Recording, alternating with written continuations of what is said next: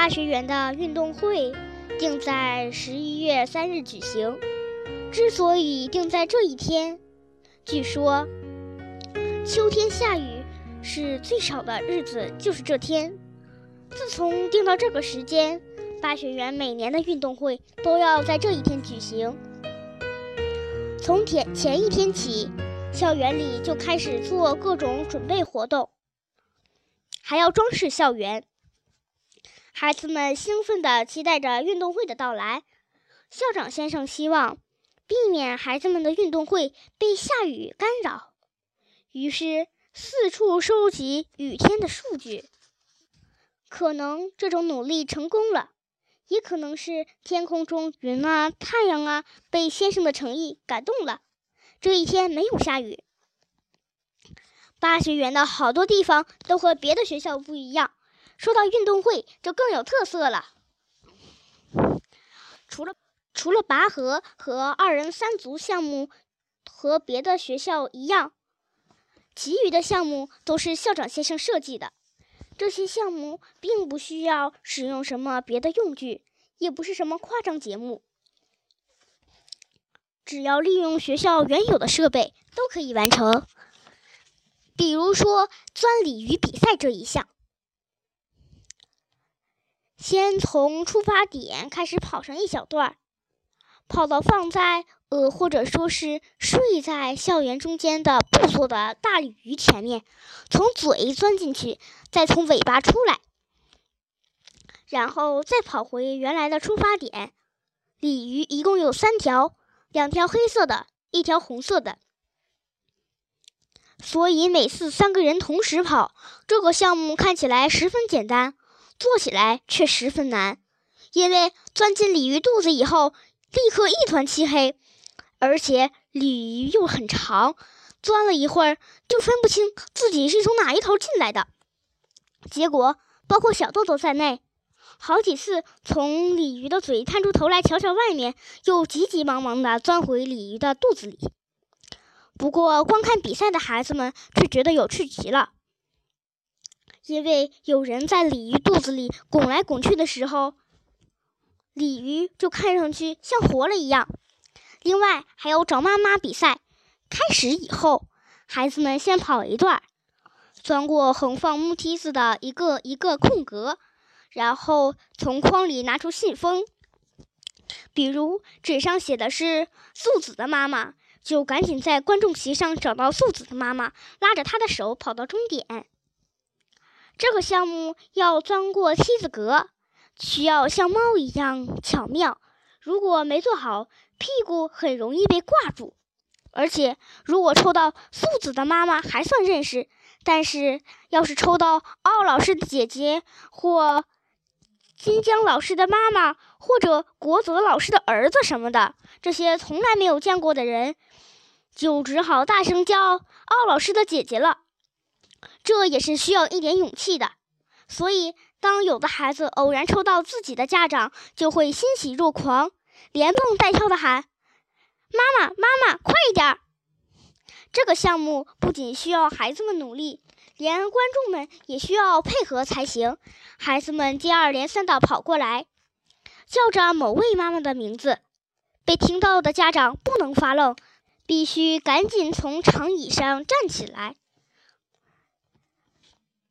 和那个孩子拉起手跑。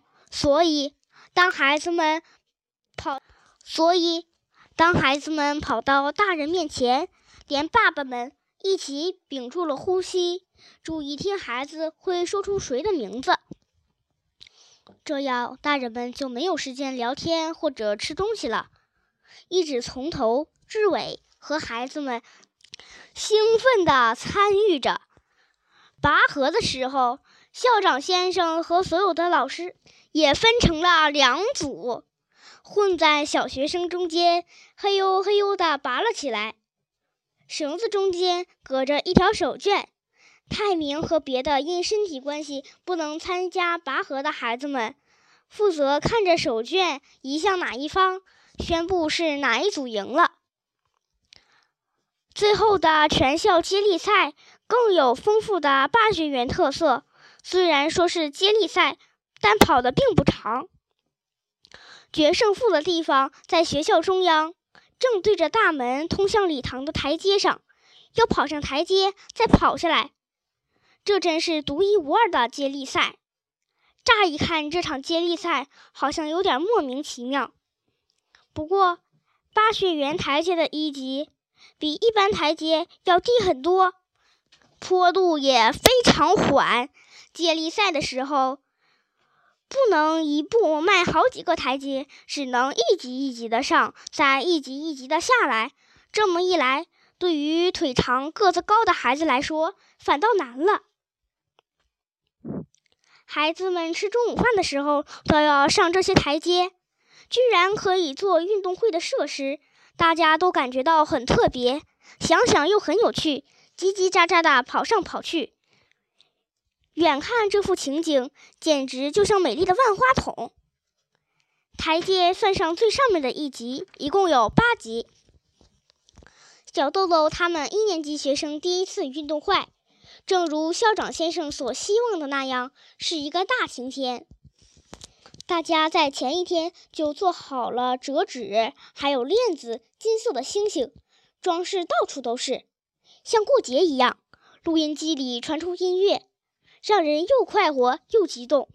小豆豆当天的打扮是白衬衫、藏青色的短裤。其实，小豆豆一直想要那种很多褶皱的灯笼裤，一直想穿上那么一条。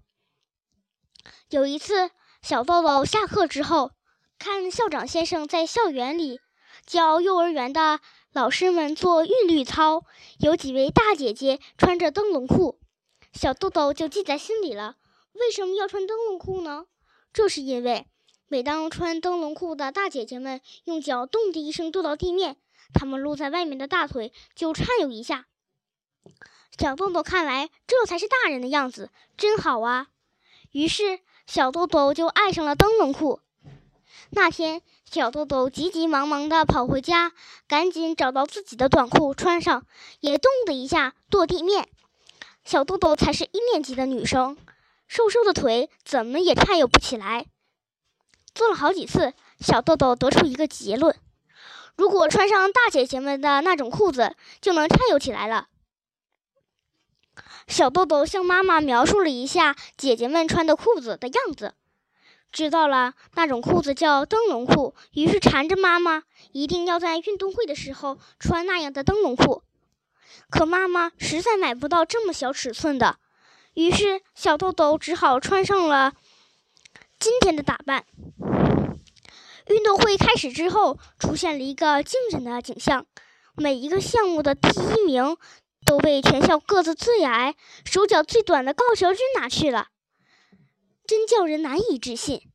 当大家在鲤鱼肚子里拱来拱去的时候，高桥君却嗖嗖地钻过去了；当大家在梯子格里费劲地钻来钻去的时候，高桥君已经钻过了梯子，向前跑了好几米。在接力赛中，大家费劲儿的一级一级的上台阶，高桥君那短短的腿却像是活塞一样，蹭蹭蹭的跑上去了，又像是在电影中那快镜头，嗖嗖嗖的跑了下来。结果大家发誓一定要战胜高桥君，也拼命的比赛。高桥君还是夺了第一名，小豆豆也非常努力。还没有胜过高桥君，虽然平时跑得比他快，但跑过之后还要做各种复杂的动作，总是比不过他。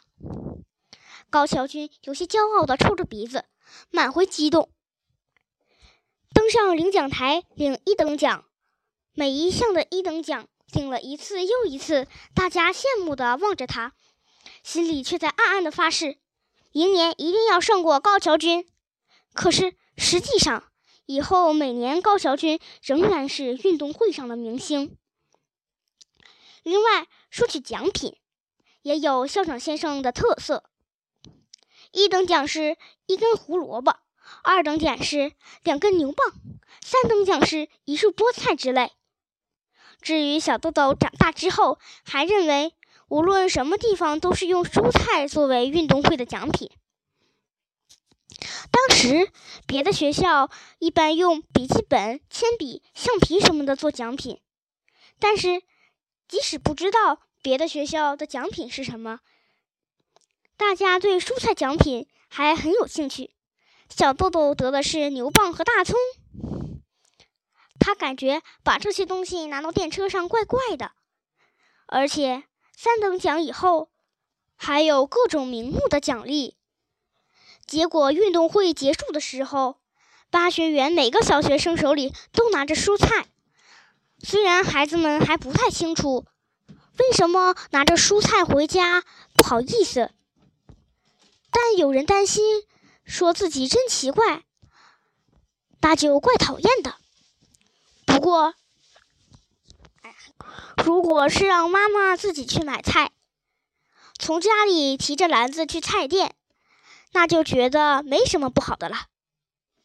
有一个男孩得到了卷心菜，觉得拿着费事儿，想来想去，终于说：“算了吧，拿着这个回去挺害羞的。”校长先生听到了大家嘀嘀咕咕的抱怨，于是走到提着胡萝卜、萝卜之类的蔬菜，走到孩子面前，说：“怎么不想回去吗？今天晚上。”请妈妈把这些做成菜，用你们努力得来的菜做全家晚饭的菜肴，不是很好吗？肯定很好吃。这么一说，大家都觉得的确这样。用自己的力量得来的晚餐菜肴，对小豆豆来说也是平生第一次。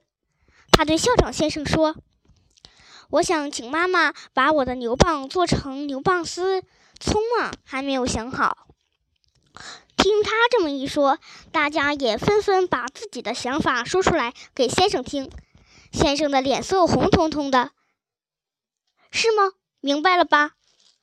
校长先生也许希望学生们在一家人吃晚饭时，边吃着蔬菜奖品做的菜肴，边高高兴兴地谈论白天运动会时。而且，校长先生希望在饭。在饭桌上摆满自己奖品的高桥君，能记住这个时刻的喜悦心情。